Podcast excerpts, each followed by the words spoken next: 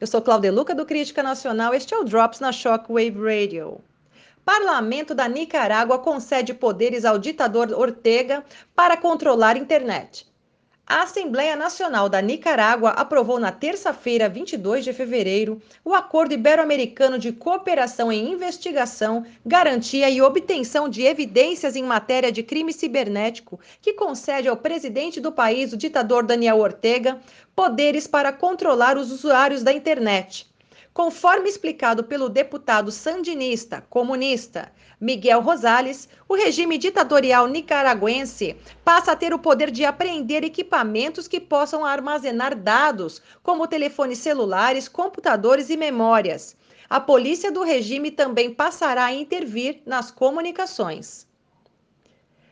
E fiquem ligados, para mais notícias acesse criticanacional.com.br e a qualquer momento voltaremos com mais um Drops para vocês.